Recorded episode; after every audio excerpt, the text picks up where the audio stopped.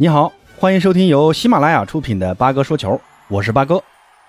今天呢，咱们接着上一期的话题啊，继续聊一聊梅西。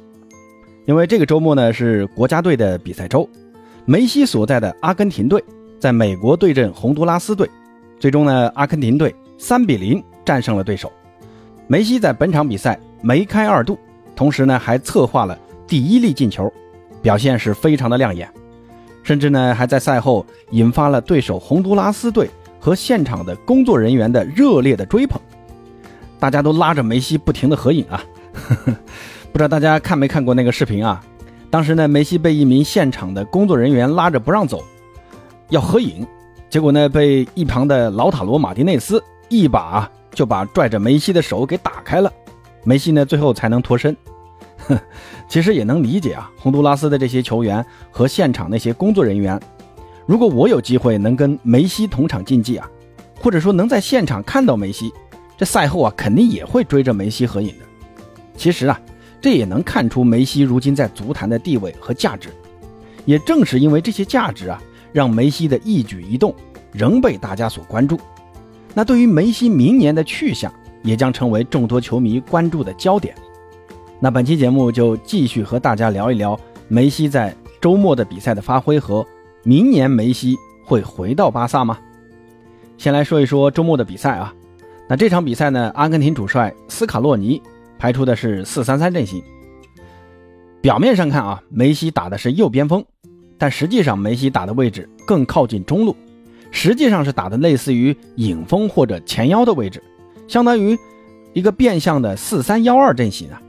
那这个位置啊，也是如今梅西在巴黎俱乐部打的位置。对于现在的梅西来说啊，这个位置是最能发挥他威力的位置，球权相对集中，位置相对自由，同时呢，身边又有队友能在身边提供协防，减轻梅西的防守压力。那梅西这样啊，就踢得会很舒服。所以在比赛一开始，阿根廷队就牢牢地占据了场上的主动。在第十一分钟的时候，梅西。传球至左侧的底线，随后呢，莫里纳的传中找到了戈麦斯，但戈麦斯的随后的打门啊，被对手挡出了。第十五分钟，梅西在中路挑传给左路的戈麦斯，那这次啊，戈麦斯没有自己打门，而是回传给了中路。随后呢，劳塔罗马丁内斯拍马赶到，一蹴而就，阿根廷队一比零领先。那这个进球啊，就看得出梅西的一个传球意识啊，真的是啊。上帝视角般的一个传球，这个挑传的力度是刚刚好，既越过了后防球员，又能刚刚好在戈麦斯的前侧落地。落地之后的这个反弹的力度啊，又能够刚刚好让戈麦斯接起来不那么费劲。如果换作是我啊，我能想到的最好的办法，估计就是，呃，送一记直塞。但送直塞的危险就在于，当时这个直塞在球路上啊，已经有三名防守球员在了。他们三个中啊，都有可能把这个直塞球给截掉，所以呢，梅西就不愧是梅西啊，用一记挑传来解决问题。那再看看第二个进球啊，上半场最后一分钟，洛塞尔索在禁区内被对手绊倒了，被裁判判了点球。那随后梅西主罚命中，阿根廷二比零领先。但不要忘记了啊，给洛塞尔索送出传球的正是梅西。当时啊，如果洛塞尔索的速度能再快一点啊，这个插上的速度再快一点，不让这个后卫能跟上来，那这个球啊就妥妥的是个单刀了。再来看第三个进球啊，下半场第六十七分钟，刚刚上场的恩佐在前场断球，随后呢马上给到梅西来组织进攻。其实这个球啊离球门的距离还是有点远的啊，我看了一下是在禁区弧顶的那个地方。当时看的时候，以为梅西接球之后又要来一次过掉门将式的经典的梅西破门，但这次我又猜错了。梅西接球后还是不做调整，直接用脚背搓了一个挑射。那么好了，这个挑射直接越过门将举起的双手，落入了球网。哎呀，这个球进的是真的是太妖了啊！梅西现在踢球真的太写意了，那有点像那种，呃，《笑傲江湖》里面的那个风清扬啊。用最简单的招数来战胜对手，无招胜有招啊！这谁能想到呢？估计就是门将他也想不到啊！最后呢，举起双手表示投降。其实啊，梅西最后还是有机会上演帽子戏法的。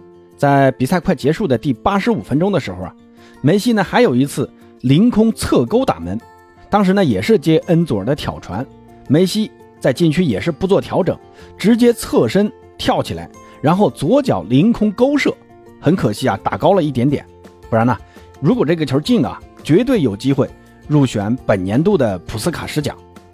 那纵观梅西全场比赛的一个发挥啊，发现梅西如今踢球已经真的不讲究招数了，怎么简单怎么来。这个在我看来啊，属于进化到了更高的一个层次了。挑传、挑射、不停球的勾射，这些呀都能看得出梅西的技术。用现在武侠小说的说法就是以真化境。哎呀，真的太好看了啊！那这场比赛呢，梅西也是打满了全场。估计下一场打牙买加的比赛啊，梅西可能会替补啊，呃，斯卡洛尼可能会让迪巴拉上来打一打，到时候梅西可能会在下半场替补上去打个半个小时，这也算是斯卡洛尼演练阵容、考察球员的一个手段啊。但通过这场比赛来看，恩佐和阿尔瓦雷斯这两名球员对于阿根廷的帮助是非常之大的，特别是恩佐，有硬度、有技术，而且呢和梅西特别来电。你别看这届美阿根廷的球员的名气都不大啊，但真的别小看阿根廷了。不过呢，八哥还是很认同，呃，上一期节目啊，八哥的一位老听友，他也是阿根廷队的球迷啊，他呢跟我说比较担心阿根廷队的一个身高问题。那这场比赛呢，阿根廷的后防线基本没有受到什么考验，在定位球和高空球方面的防守压力都不大。八哥看了一下。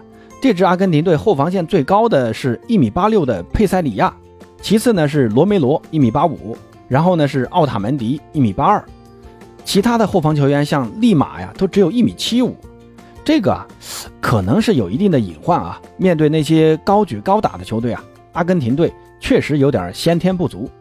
那这个呢就需要斯卡洛尼在后续的调整中加强高空球或者定位球的防守。那说完梅西在周末比赛的发挥，咱们再接着上一期的话题啊，聊一聊梅西明年会回到巴萨吗？目前来看啊，梅西是不会在世界杯前决定自己的未来。但从巴萨前段时间的动作来看，我个人认为啊，拉波尔塔带领的巴萨是非常想梅西回到巴萨的。根据西班牙媒体报道，巴萨准备让梅西呀担任巴萨的国际形象大使。那这个举动呢？也算是为拉波尔塔和梅西之间的关系破裂做出的一丁点的弥补。毕竟啊，拉波尔塔去年的举动是伤透了梅西的心的。那想让梅西回归，必须要先解决主席拉波尔塔和梅西之间的关系。这呢，也是梅西回归巴萨的第一道难关。那这道难关过了，那第二道难关则是梅西的薪资，巴萨能否承受得起？之前梅西走啊，也是因为他的工资太高了。巴萨承受不起。如今呢，梅西在巴黎的工资是税后三千万。不过啊，巴萨在明年夏天四大队长都有可能会离队，皮克、布斯克茨、罗贝托和阿尔巴都有可能走。尤其是皮克和布斯克茨啊，他俩如果一走啊，这释放的工资空间，再加上梅西再适当的接受一下减薪，我认为啊，巴萨是有能力吃下梅西的合同的。那第三道难关呢，就在于。梅西回来在场上打什么位置？梅西如今最适合的位置就是前腰啊！你让他打前锋或者右边锋都不合适，因为前锋有莱万嘛。他右边锋呢，梅西的这个身体素质也不适合。再说巴萨也有登贝莱或者拉菲尼亚打这个位置，那梅西呢，如果回来也只有前腰这个位置了。那如今的巴萨呢，还是主打的四三三。如果是这个阵型啊，那确实没有梅西的位置。但如果明年布斯克茨一走，哈维呢？如果没有找到布斯克茨的接班人，还会坚持单后腰打法吗？之前几场比赛看得出啊，哈维已经在未雨绸缪，让德容试着打这个位置啊。但跟布斯克茨相比啊，德容呢还是有点差距的。那如果德容的单后腰的改造最后并不顺利，无法胜任这个位置，而巴萨又买不到合适的单后腰，那哈维有没有可能改打双后腰呢？比如四二三幺阵型？或者说改打三四三，这都很有可能啊。如果是四后卫的四二三幺，那梅西完全可以出任这个前腰位置，让莱万突前，两侧呢是登贝莱、拉菲尼亚、法蒂、费兰。那这个阵容我觉得就很 OK 啊。所以梅西回到巴萨，在战术上是有可能兼容的。不会对球队有太大影响的。本来呢，明年巴萨就要面临大的技术改造。那综合以上几点啊，梅西回到巴萨是很有可能的。不光是从经济上，还是竞技上，对于巴萨的提升呢都是非常明显的。而且作为球队的队史最佳，梅西在巴萨退役，也是包括八哥在内的无数的巴萨球迷内心所期盼的。